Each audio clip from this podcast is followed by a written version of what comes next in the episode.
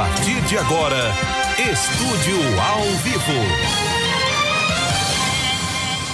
Olá, muito boa noite Cuiabá, 6 horas e 4 minutos. Boa noite Várzea Grande, região metropolitana. Boa noite Mato Grosso, a região de Aragarças, de Barra do Garças, Rondônia também. Toda essa região que assiste a nossa rede TV Cidade Verde em, todo, é, em todos esses estados. Final de expediente, uma chuva muito forte na região metropolitana, não sei aí no interior do estado ou na região sul, mas aqui também em Cuiabá choveu e choveu muito, refrescou o dia amanheceu muito quente. Ontem já fez muito calor durante a noite. Hoje, logo pela manhã, uma chuva leve, mas agora no final do expediente choveu um pouco mais forte.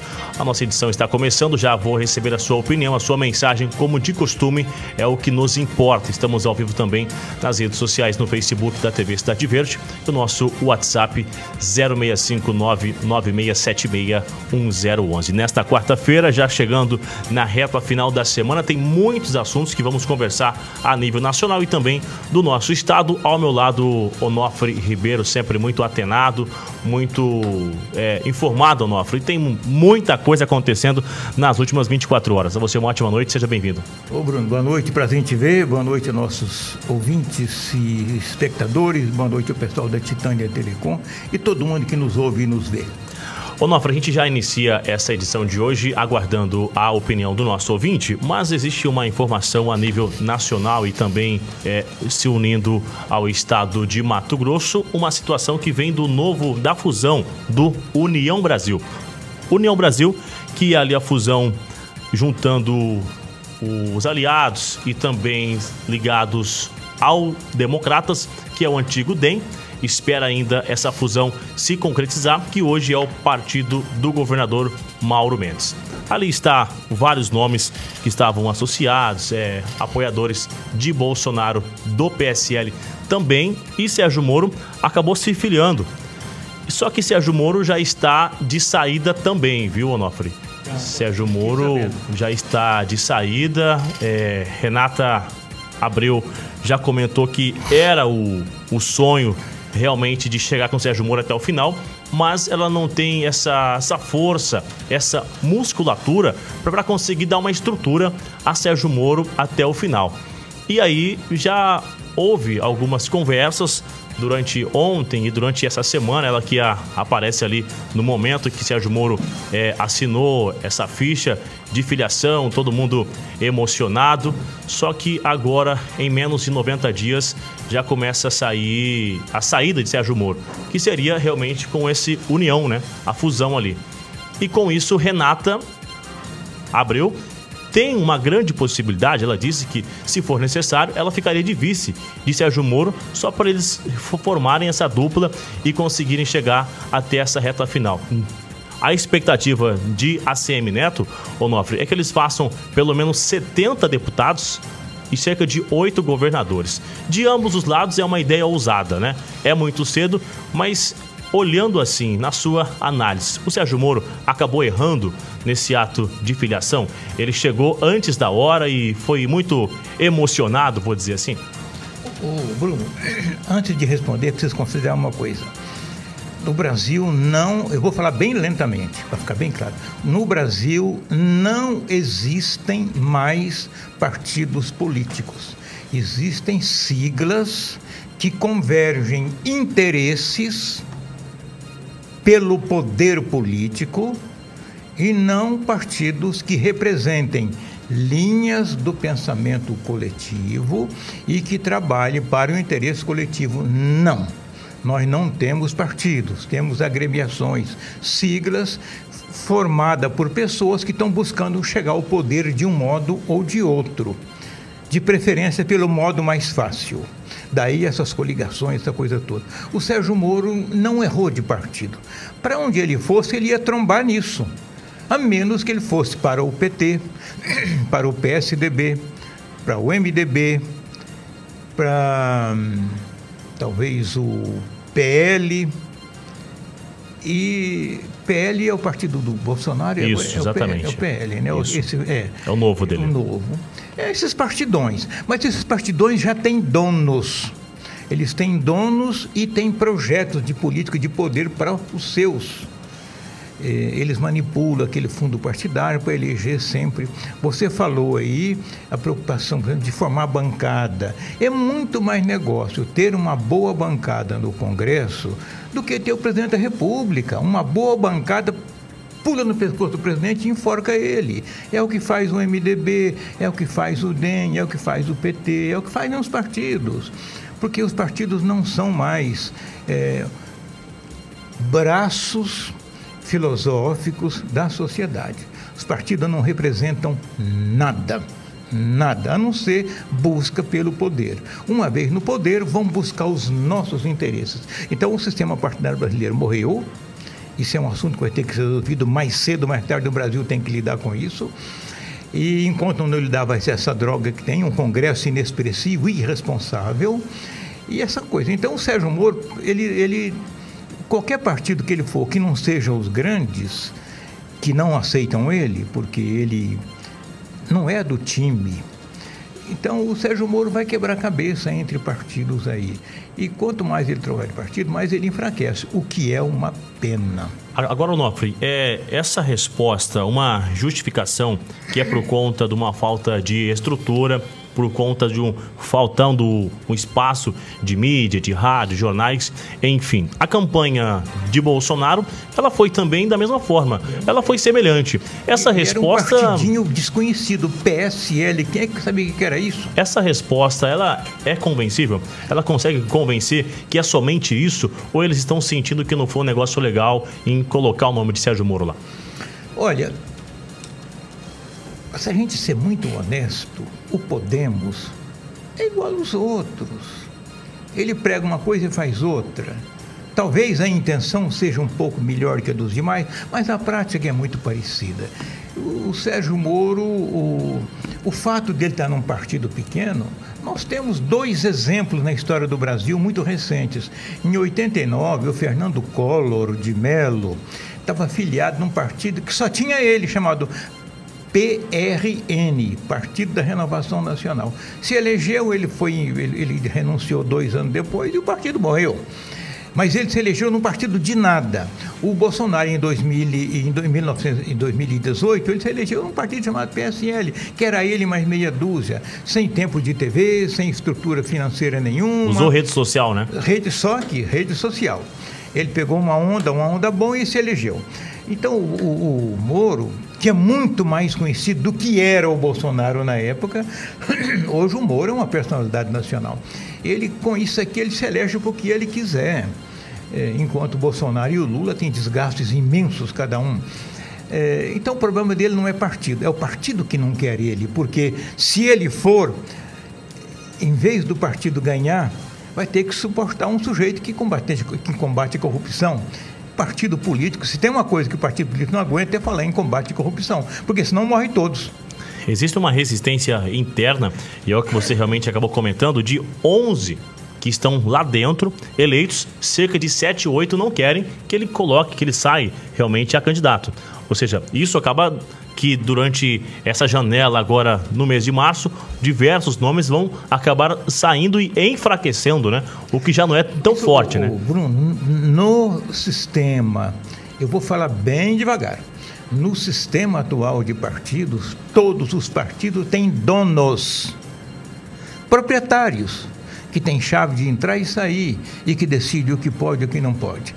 É, e esses donos estão buscando poder político. Para quê? Para cuidar dos seus interesses. Vamos voltar um pouquinho no tempo, senão a gente não entende as coisas. Em 1997, o presidente do Brasil chamava-se Fernando Henrique Cardoso. Ele foi o pai do Plano Real e estava muito bem. Ele quis se reeleger. Não estava na Constituição a reeleição. Ele fez um grande movimento político no Congresso e conseguiu estabelecer as coligações a, reeleição para presidente, para governadores e para prefeitos. Nós não tínhamos em 97, então aprovou-se para vigorar em 98, naquele mandato seguinte ao dele, que acabava em 98. Pois bem, permitiu as coligações, na mesma lei, lei 9.604, 9.504, permitiu coligações. Nas coligações, os partidos entenderam que se juntar uma frente de cinco partidos é uma coligação, fica mais fácil. Apoia um candidato, um candidato, que pode ser do partido, do grupo, daquele grupo. O grupo escolhe seis partidos, digamos, seis, sete, oito, nove, dez, são 34, e apoia um presidente. Elegeu. Então, quem elegeu não foi o partido, foi a coligação. Exemplo, Lula foi eleito por uma coligação, não foi eleito pelo PT. Está ali na história de ontem. O Lula não foi eleito pelo PT, foi eleito por uma coligação que ele teve que engolir o MDB que carcou o pescoço dele elegeu um na frente. Aí, quando, é, como é que se fala quando se elege? Ajudamos a eleger, queremos ajudar a governar. Ou seja, loteia essa porcaria que isso é nosso também. O Lula teve que dividir o governo com o povo do, dos aliados. Aqui em Mato Grosso, vamos pegar assim exemplo rapidamente. O Silval Barbosa, ele tinha, do partido dele tinha dois secretários, o resto era do todo mundo. Ele teve que entregar a educação para o PT, por exemplo, a saúde para um, outro. Enfim, ele dividiu, ele loteou. Então, esse loteamento aí, desses partidos que chegam na coligação, quando eles perceberam o poder que tinha o partido nas coligações, aí os partidos, os presidentes viraram donos um presidente com mais quatro ou cinco companheiros ali dominam um partido. É o caso do Podemos. Tem a turminha que é dona e não quer ninguém de fora, que se entrar de fora tem que dividir o tamanho, dividir o queijo. Pô, o queijo é grande, mas quanto mais gente tiver, tem que dividir, o pedaço fica menor, né? Então, não quer o, o Podemos não quer dividir o queijo. É simples assim. O queijo é nosso. Nosso de quem? Dos donos do partido. E o Podemos é um partido novo com ideias novas. Agora você pega um MDB que é um partido antigo e atrasado. E cheio de Deus vícios, ter né? dois, né? Ali o queijo é para o queijo é para um ou dois.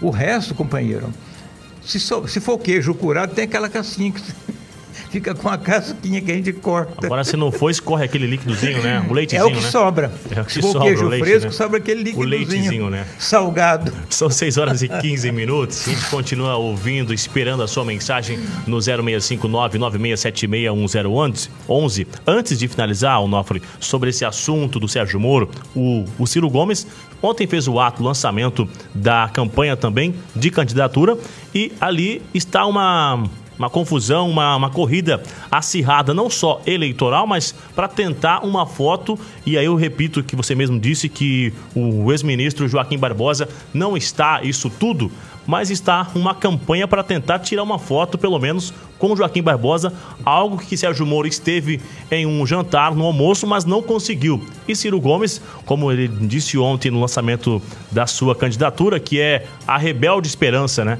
Ele disse que ele é a rebelde esperança e é o que vai usar na campanha agora. E aí tá essa tentativa de marcar o um encontro também com Joaquim Barbosa e também conseguir essa foto. Joaquim Barbosa, de repente, começa a surgir um cenário eleitoral novamente, Onofre. É pra gente ficar um pouco de olho com isso? Tem uma grande possibilidade dele surgir como um novo nome também? Ele, em 2016, 2018, ele andou animado. 2014, 2014, ele estava muito animado em ser candidato a presidente da República, depois, espontaneamente, ele recuou, foi advogar e abandonou a política. Agora, na ausência de nomes de terceira via, ele reaparece como uma possibilidade. É um sujeito, foi ministro supremo, numa outra geração, não essa geração que daí, uma geração mais coerente, e ele botou o mensalão para andar botou na cadeia muito figurão da República, botou o Lula, botou o Zé Dirceu, botou um monte de senadores de todos os partidos que envolveram em corrupção. Então ele é um nome forte, assim como o Moro, só que ele, ele tem um protagonismo igual ao do Moro, o Moro na Lava Jato e ele no Supremo. Mas ele já está maduro demais para entrar em política e ele pode, assim, ser um apoiador moral. Não, eu estou com Joaquim Barbosa. Não que ele vá governar, porque ele é uma referência moral boa Estou com ele. Ah, quem está com ele então não é gente ruim. É só esse papel dele, assim, ser de ser uma figura de apoio moral, não de apoio operativo, de ir lá na, ser candidato. Não, eu vou ver que é a idade dele, que eu não me lembro de cor. Enquanto você vai falando aí, olha Sim. a idade dele aqui. Agora já esse assunto dessa alteração de Sérgio Moro tem uma interferência muito grande também aqui nas eleições em Mato Grosso, porque vai se aproximando de Mauro Mendes, o governador do estado de Mato Grosso, que ontem, numa entrevista coletiva, quando ele foi questionado sobre essa situação, aliás, hoje, sobre essa possibilidade de Sérgio Moro chegar no, nessa, na, na, na fusão do novo União, ele disse que ainda é muito cedo e que não iria comentar sobre isso. Então a gente vê, é, se chega mesmo, Onofre, se Sérgio Moro vem, acaba se aproximando da onde está o governador Mauro Mendes. Ele disse que não vai responder ainda isso, mas aí ou seja, ele vai ter que ter uma definição entre Jair Bolsonaro, entre Sérgio Moro, e aí começa aquela o, os apoios novamente, né? Do, do MDB, que já está com ele ali, de como que vai ser é, essa resposta. Isso vai ter uma, um choque, talvez, com essa vinda de Sérgio Moro, né? Só é, lembrando, o Joaquim Barbosa tem 67 anos. Ele é de 1954. Eu estava olhando aqui. É, tá, tá em, ele tem tempo de ser ele tem idade para isso. Sim. É, depois dos 70 anos é que complica, as pessoas mudam a cabeça. É, o, o Bruno, a gente pensa, fulano é candidato, não imagina as costuras que teve por trás, que tem, tem que compatibilizar N interesses num país inteiro, estado por estado, e cada estado tem a sua configuração política. E o governador é amigo de um senador, é inimigo do senador, é amigo de um grupo de deputado, é inimigo, o senador é inimigo do deputado, é inimigo do partido tal, é do partido tal. Essa costura é uma engenharia complexíssima. Enquanto o candidato a presidente não constrói essa engenharia em todos os estados, ele não pode se prepara, não pode se lançar candidato e ir para uma convenção no mês de junho, que é quando se define quem é candidato ou não, ele não pode ir. É, aqui em Mato Grosso está tudo indefinido. Você tem três candidatos a senador em princípio. O Wellington, por um partido, que é o partido do presidente. Você tem o Neri, pelo PP. Agora tem, tem, o vice-governador, né? O vice-governador agora que está trocando de partido. Também. Né? Ele, ele, deixou o PDT. É, então você tem que costurar isso porque aí você vai ter durante a campanha o tal do palanque eleitoral e o governador puxa o palanque no estado. Como é que um cara é candidato a senador se é contra o governador? Como é que vai subir no palanque? Estar junto, na verdade. Subir no palanque significa estar junto. Então, o sistema de costuras para montar o projeto de engenharia ainda está longe de ficar pronto. Qualquer coisa que disser agora é pura especulação.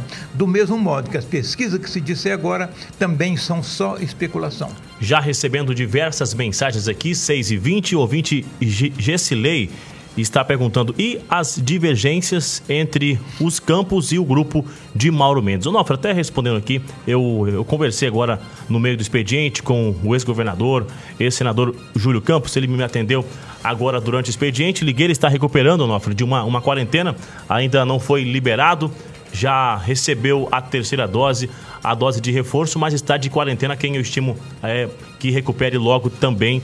A gente respeita, né? Gosto, é, muito, gosto muito do senador Júlio. A gente espera recebê-lo aqui no estúdio ao vivo, assim, quando o Igor já retornar. E a gente conversando um pouco sobre as eleições, ele, eu estava questionando, né, sobre ele ter o interesse em disputar uma vaga na Assembleia Legislativa. Ele me disse que é o interesse de fato, que já ficou 20 anos lá na capital federal e que lá ele não quer mais ficar. E se ele for voltar realmente às eleições, que isso vai acontecer aqui em Mato Grosso. Mas também que não vai ficar nesse União, nessa nova fusão, que também está de saída. Isso está muito claro também. É, ou seja, tem uma outra mudança e uma insatisfação muito grande nessa junção aí, né? Os partidos atuais, com toda a fragilidade que eu falei agora mesmo, eles estão tentando sobreviver. Esta é a última eleição em que eles sobrevivem assim. E, então, o, o, senador Júlio, ele veio da Arena, lá em 1970 e poucos, mudou para o PFL, depois mudou para o. Não, mudou da Arena para o P, PS, PDS, do PDS ele mudou para o PFL, é o mesmo partido mudando de nome. Do PFL ele mudou para o DEM. E do DEM agora, com essa fusão DEM-PSL, vai dar o DEM-PL, né? União Brasil. Vai dar União Brasil. Isso. Ele não está se sentindo confortável, vai sair. É, para aquele pro A- Agir eh, 36, né? É. Agir e 36. Ele vai para um outro partido. Mas, na verdade, o Júlio Campos é um nome muito forte em Mato Grosso. Ele tem, um, ele tem uma, uma participação na política, além de histórica, muito importante. Hoje não se conhece mais a história dos políticos que fizeram a história desse Estado. Lembrando que o Estado foi dividido em, em 79 e começou a política nova, de 79 para cá. É outra coisa. Mato Grosso, 79 para trás, quando não era dividido, era uma outra política, começou nova. 79 para cá tem 40 e poucos anos. Então o Júlio Campos é dessa, dessa geração e não se conhece mais. Os políticos, as gerações mudaram tal. Mas ele é um político muito importante. Ele tem um resíduo de eleitorado muito forte do tempo dele uma imagem muito marcante ainda de político. Se ele resolver se candidatar a deputado estadual, ele já sai com muita chance. A gente não pode afirmar que eleição, ninguém pode afirmar antes que já ganhou, mas ele sai com muita possibilidade. Ele é um político que controlou, ele controlou e comandou a política de Mato Grosso desde 73. Lá se vão quantos anos? 50 anos. O ano que vem faz 50 anos. Quem tem 50 anos de vida política tem experiência pra caramba, né? Muito tempo, né? São 6 horas e 24 minutos, já temos áudios. Vamos ouvir. Boa noite. Olá, boa noite. Onofre, o Bruno. Olá, boa noite. Onofre, é o seguinte, o ministro da Educação está dizendo que Bolsonaro abandonou, foi pro Centrão e tá essa briga toda aí. É, O que está acontecendo? Todo mundo que sai fica bravo, fica tá saindo do, do cenário do Bolsonaro. E paralelo a isso, é, a minha pergunta é o seguinte: o, o Lula, quando teve o seu mandato finalizado, teve 87% de aprovação, 87% de aprovação. O Bolsonaro, quando fechar o mandato, você acredita que quantos por cento da população vai vai estar aprovando? É a minha pergunta. É o Marcelo do CPA. Marcelo, se for julgar por hoje, a aprovação dele é baixa, é inferior a 50%. É, se nós colocarmos na mesa que este ano vai ser um ano em que a economia é quem vai ditar o rumo da eleição e que a economia está muito indefinida, ele pode melhorar. Mas aí eu quero te colocar uma coisa aqui, só para a gente raciocinar. Em 2002, o Dante Oliveira deixou o Estado com, 70, com 88% de aprovação. Dois meses depois, perdeu a eleição. né? O Blair iniciou em 2002 com 3%, ganhou a eleição com 50,1% dos votos, cinco meses depois. O, o eleitor brasileiro, ele tem estado muito pragmático, ele analisa no momento. É, me interessa ou não me interessa. Se interessar ao Bolsonaro, ele vota, se não interessar, ele não vota. É, a gente tem que. Uma coisa muito curiosa, Marcelo, você provocou um assunto muito interessante, Marcelo. É, os políticos envelheceram, a política envelheceu e a sociedade evoluiu. Nós evoluímos. Isto aqui, gente, tem um poder assustador. Com esse celular aqui, que custou 1.500 reais, eu dou conta de causar uma revolução conforme a coisa que eu, que eu colocar aqui. Há 10 anos atrás era a Rede Globo ou era a Rede Globo sozinha que fazia isso. Hoje a Rede Globo não faz mais revolução nenhuma, os grandes jornais não fazem, e eu aqui, um cidadão perdido na multidão com um celularzinho de 1.200 reais, 1.400 reais, aliás, eu consigo causar uma revolução. Então, a gente hoje tem que considerar que o eleitor não é mais um eleitor de 10 anos atrás. E quero lembrar que essa pandemia, nesses últimos dois anos, acabou com a nossa cabeça, né?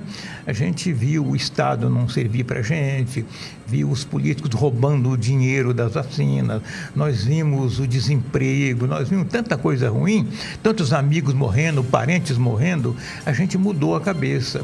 Os psiquiatras estão escrevendo muito a respeito disso, Marcelo o tanto que as pessoas estão com a cabeça ruim. Li hoje de manhã um, um material produzido pela BBC de Londres que diz que o efeito de curto, prazo que é agora, médio e longo prazo, na cabeça das pessoas, será muito destrutivo, consequência do pânico, da, da paranoia da, da Covid e consequência das vacinas, consequência do medo coletivo.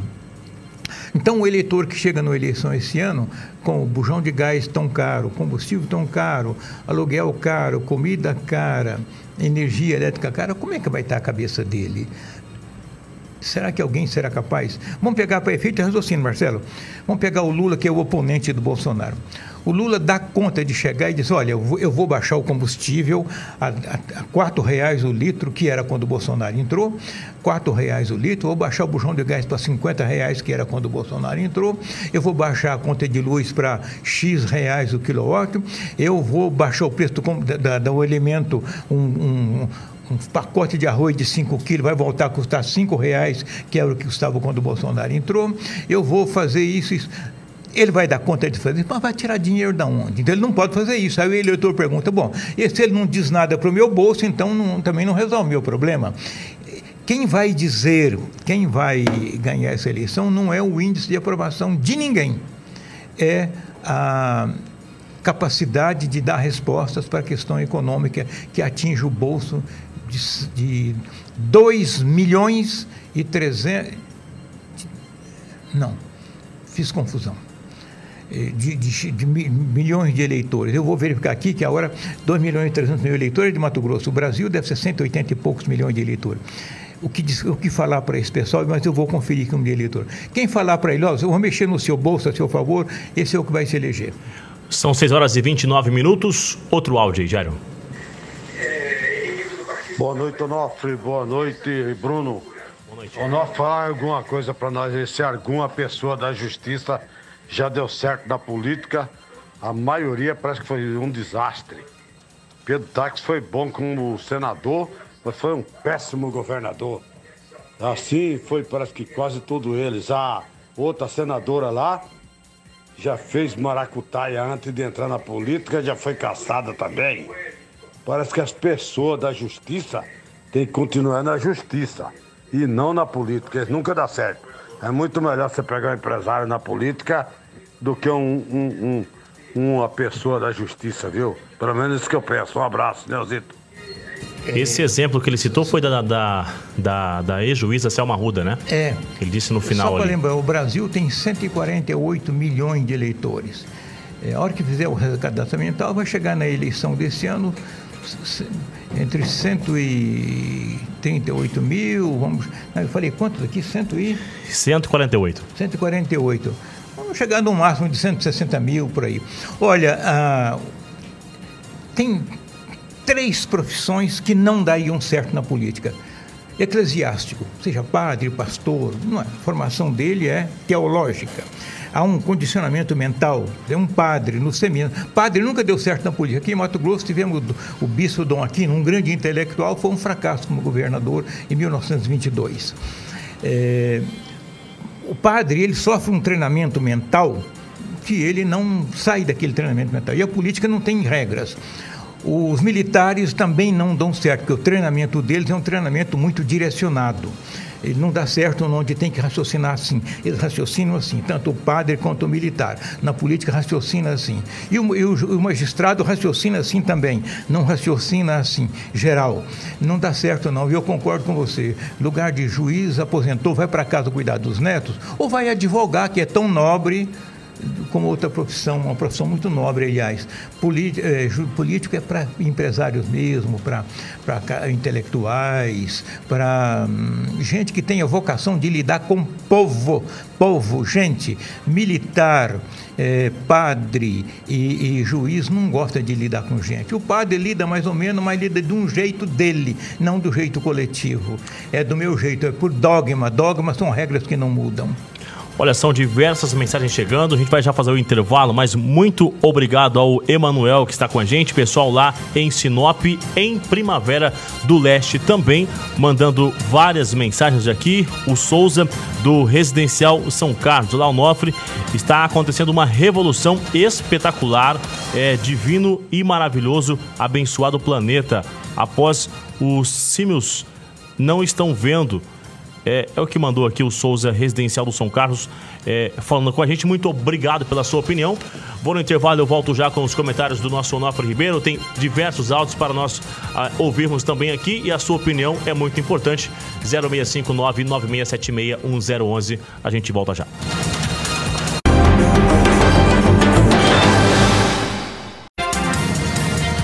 De volta, a gente continua ao vivo com muita informação. Nosso estúdio ao vivo, recebendo a sua mensagem no 065996761011. Antes da gente ouvir o outro áudio, Nofre, é, hoje teve também uma outra situação que eu estou acompanhando, dessas articulações a nível nacional, é, disputando o Palácio do Planalto, que Luiz Inácio Lula da Silva está flertando com Gilberto Kassab também. Eles estão um pouco de longe ali conversando, tem uma tentativa de marcar um, um novo encontro, mas agora o PSD acabou escolhendo um senador para ser o vice, é, para ser o líder do governo no Senado, que é o PSD de Gilberto Kassab, que começa a conversar com Lula também a partir de agora. E aí Lula disse que não, não tem nenhuma dificuldade sobre essa conversa, de se aproximar de Gilberto Kassab e nem mesmo de vir com o, o, o Alckmin de, de vice, né? mas mesmo essa relação estando um pouco estremecida. Surgindo esse vice do governo no Senado, que é ligado ao Gilberto Kassab, e Gilberto Kassab conversando ali com o Lula, começa a ter também um outro rugido, um outro tomar, um outro lado aí. O Lula está tentando apoio de todos os lados mesmo? Isso faz parte daquele jogo que eu falei, da engenharia, né? É, o, o Kassab é um líder importante do PSD. Não se iluda de que o Bolsonaro vai procurar ele também. O Moro vai procurar ele também. É, eles vai isso, essa costura, o, o, o Kassab não vai dar resposta agora. Ah, eu vou consultar as bases. Base nenhuma, ele vai esperar, ver, esperar as próximas consultas do Bolsonaro, do Moro, eventualmente do Ciro Gomes, se o Ciro Gomes for candidato. É, daqui para junho, todo mundo vai conversar com todo mundo e decidir na última hora. Nós só vamos ter um quadro efetivo e real de, da cara das candidaturas presidenciais e, e Senado esse ano no final do mês de junho. Até lá, só conversas para tentarem acertar quem com quem e por quê. Sobretudo o porquê. São 6 horas e 40 minutos. Vamos ouvir o áudio, Jair. Boa noite, professor Onofre. Tudo bem? Gostaria de lhe fazer uma pergunta, sabendo todos nós que o senhor é um homem super inteligente, né? E a par de todos os problemas, né?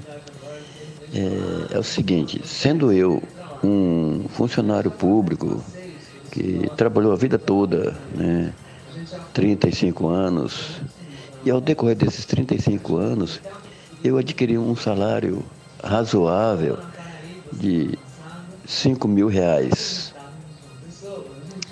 Então é o seguinte, gostaria de saber do senhor o seguinte, eu vindo a falecer, a minha esposa receberia somente 2.500, somente a metade.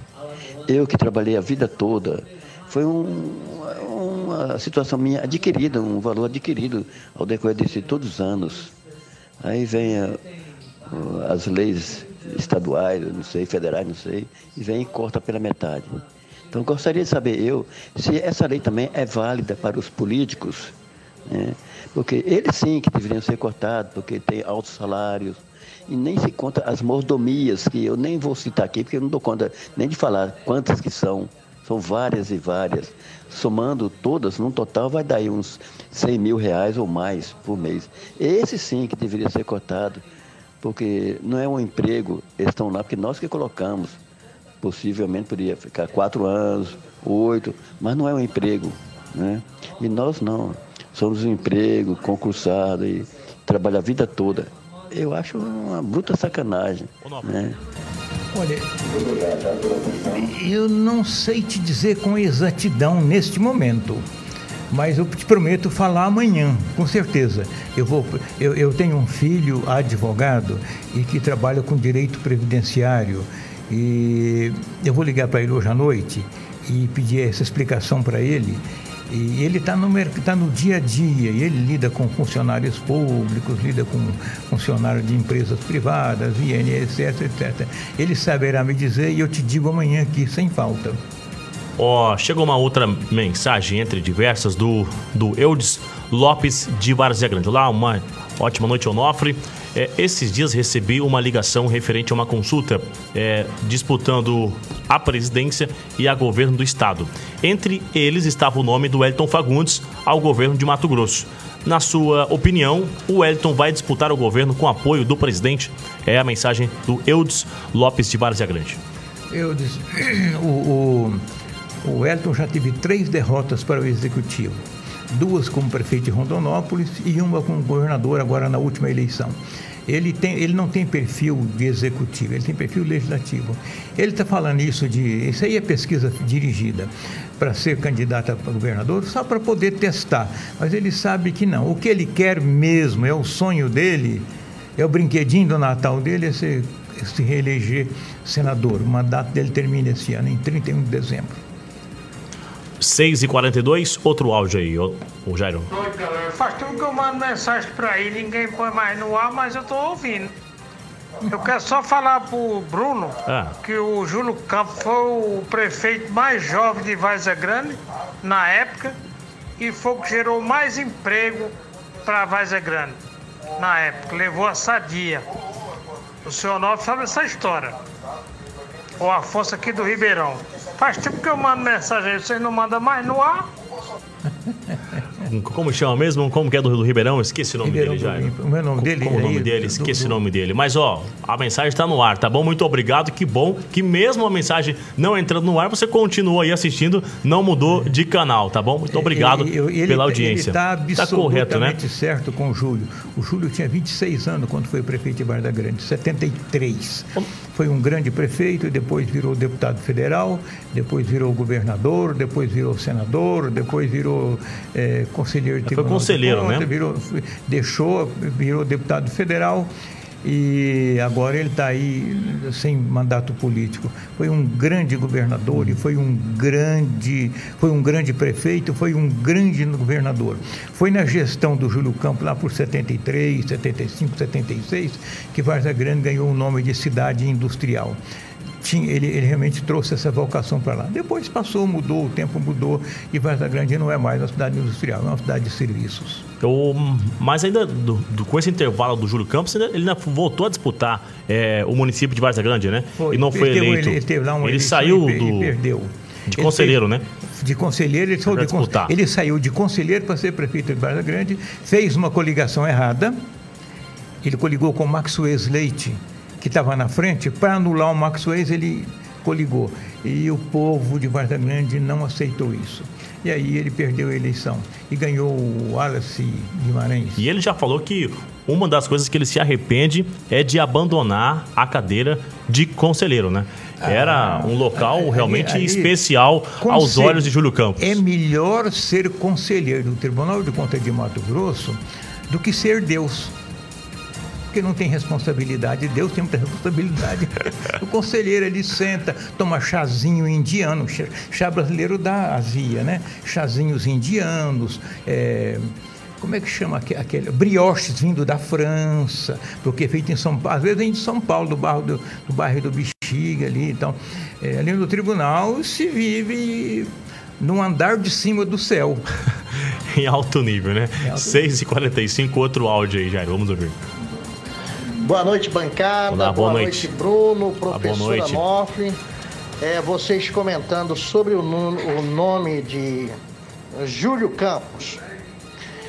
É, tem chance para ser deputado estadual? E quero colocar um outro nome também que pessoas antigas da política mato-grossense. Roberto França. Tem chance de ganhar uma eleição ainda para deputado estadual? Em Mato Grosso?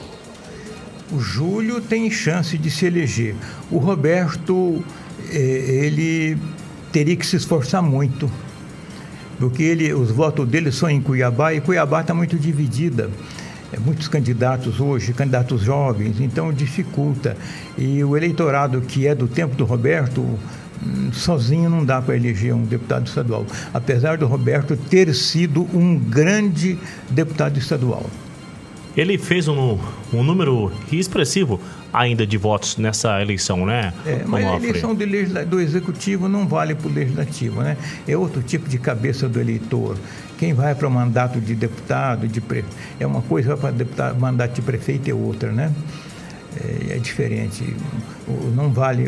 A única coisa que vale aí é que ele foi lembrado por tantas pessoas na eleição de, de prefeito. Outro áudio, Jairo. Boa noite, Bruno. Boa, Boa noite, noite, Onofre. Joel Costa de Rondonópolis. Joel, tudo bem? Eu queria apenas é, fazer um adendo aí à pergunta do telespectador, o colega Marcelo, concernente à, pesquisa, à, onda de aprovação, ao comparativo que ele fez com Lula e atualmente o Bolsonaro.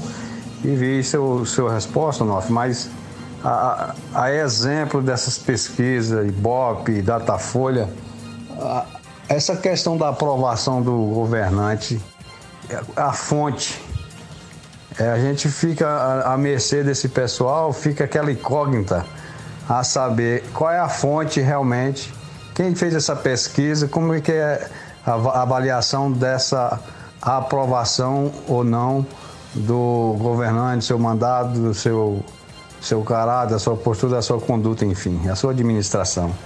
Em o que, é que você acha aí? Essa questão da, da, da credibilidade, qual é a fonte dessas pesquisas que traça aí, de fato, a aprovação percentual ou não do governante? As pesquisas, depende da forma como se faz da pergunta.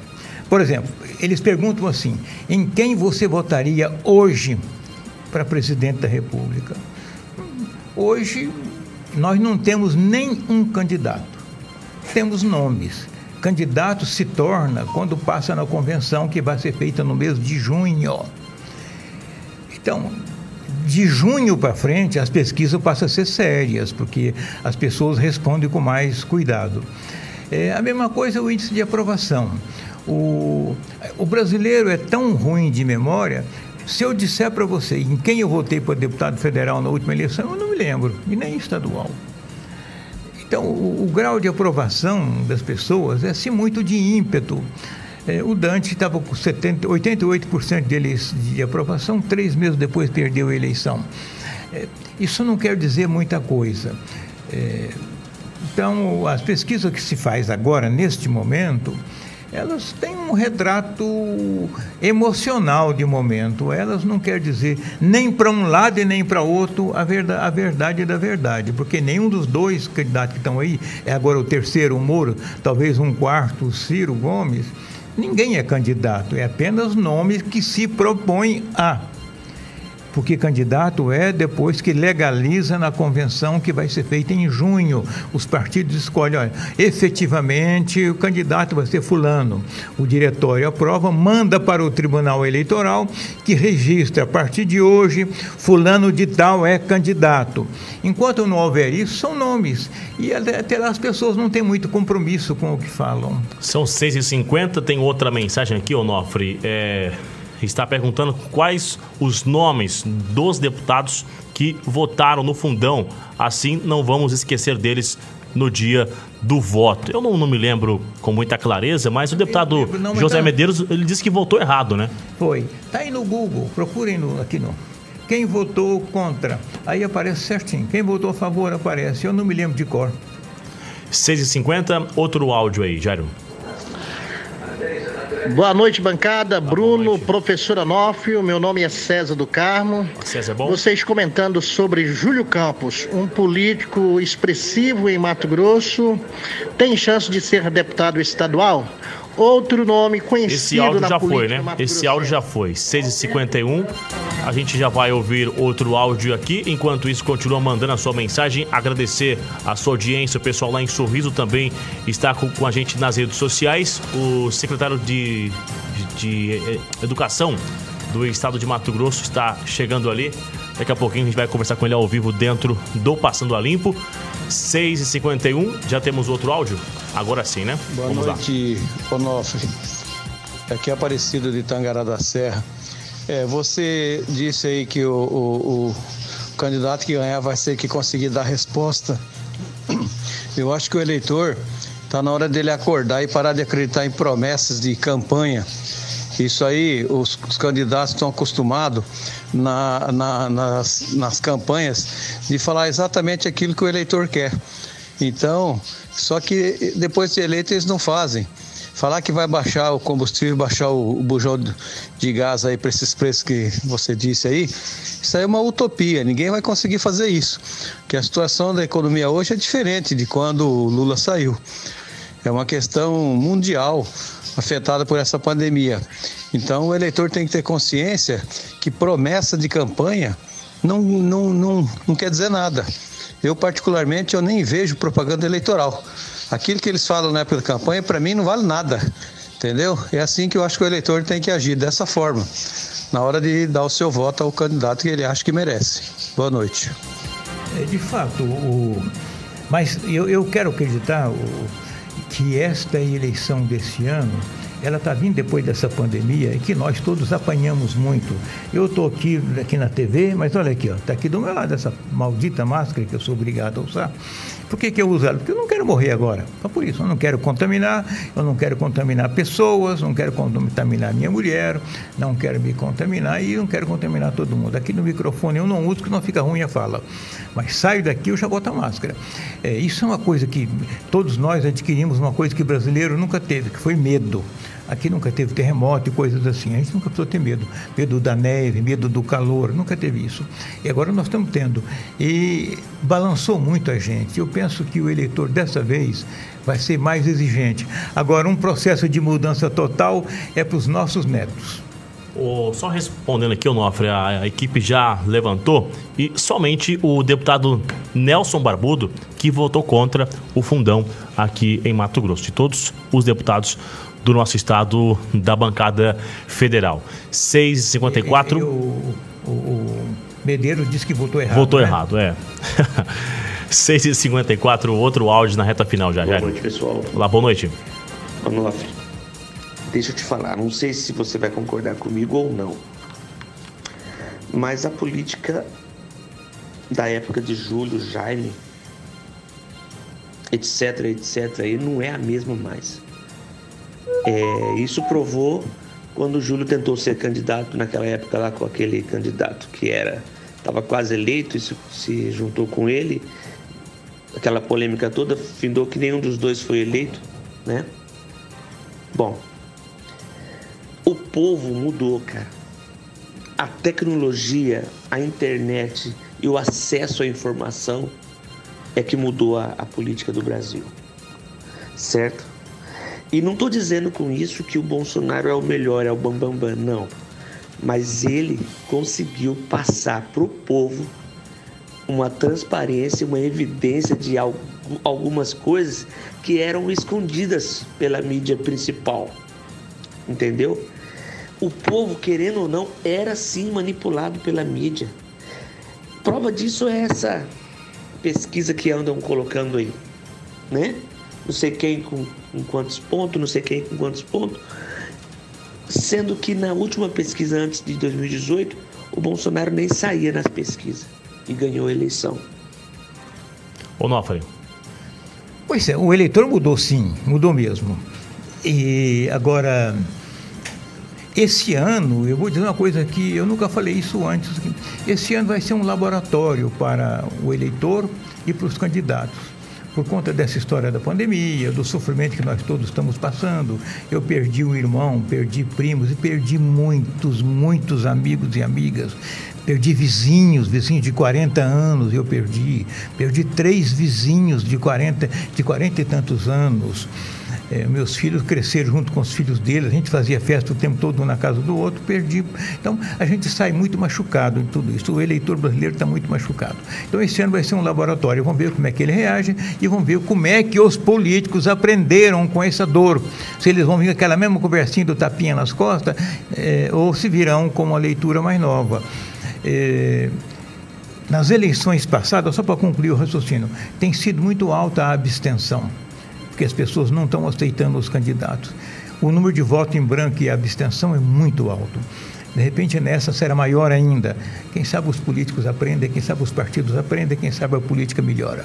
São 6 horas e 56 minutos, reta final. Antes, um recado aqui, gente. A Pax Nacional há quase cinco décadas de história e só conseguiu isso porque faz com qualidade, seriedade e sem pegadinhas na Pax Nacional. Não fazemos convênios com aventureiros. São nos momentos mais difíceis que muitos matogrossenses já perceberam o como é importante não precisar lidar com a burocracia e os custos indesejáveis. É nessas horas que a Pax Nacional cuida de tudo, com a experiência de quem tem como missão servir a todos com qualidade. Então, se quer qualidade, é só ficar na Pax, a marca que mora no coração da nossa gente. Essa, esse é o recado. Tem as imagens, é importante ligar e 981 54 00 54. Repetido 981 54 00 54. Jairo é o nosso operador aqui, Onofre. Pode voltar pro estúdio. E o Onofre fica animado, o, o Jairo tá animado que tá chegando às férias já também. Ah. E aí ele tá sorrindo à toa aqui nessa reta final. Vamos ouvir o áudio aí, Jairo, porque o, o chefe chegou, já tá ouvindo o áudio lá, viu? Se o áudio não entrar. Já tem o áudio aí, não? 6h57. Onofre, é, para a gente finalizar aqui, tem algumas mensagens mandando um forte abraço. Aliás, tem que repetir, Onofre, que ontem a doutora Juliana Chiquito ah, estava sim. nos ouvindo. Doutora Juliana Chiquito está na delegacia de repressão a entorpecentes, faz um excelente serviço e ontem estava nos ouvindo a caminho de casa. Mandou um forte abraço ao senhor. Bom, muito obrigado, doutora. doutora Juliana Chiquito. Juliana, doutora Juliana, muito obrigado é, pela audiência, pelo carinho e sua delegacia é problemática, hein? É, ela. Se está fazendo um bom trabalho é porque é competente. Está né? fazendo um ótimo um, serviço. Ela um estava abraço na... pelo carinho de nos ouvir. Ela estava com a GCCO, agora está na repressão a entorpecentes. Só coisa fina, né? Só coisa fina. É, estilo com ela. 6h58, gente, muito obrigado pela audiência. Nofre, mais uma vez, muito obrigado. Amanhã é quinta-feira, você vem amanhã, né? Vem sim, amanhã eu venho. Amanhã é quinta-feira, a gente se encontra aqui no Reta Final. Muito obrigado pela sua audiência, pelas mensagens ouvintes da Band FM e também na TV Cidade Verde. Vem aí, ou Passando a Limpo, a gente fala amanhã. Tchau.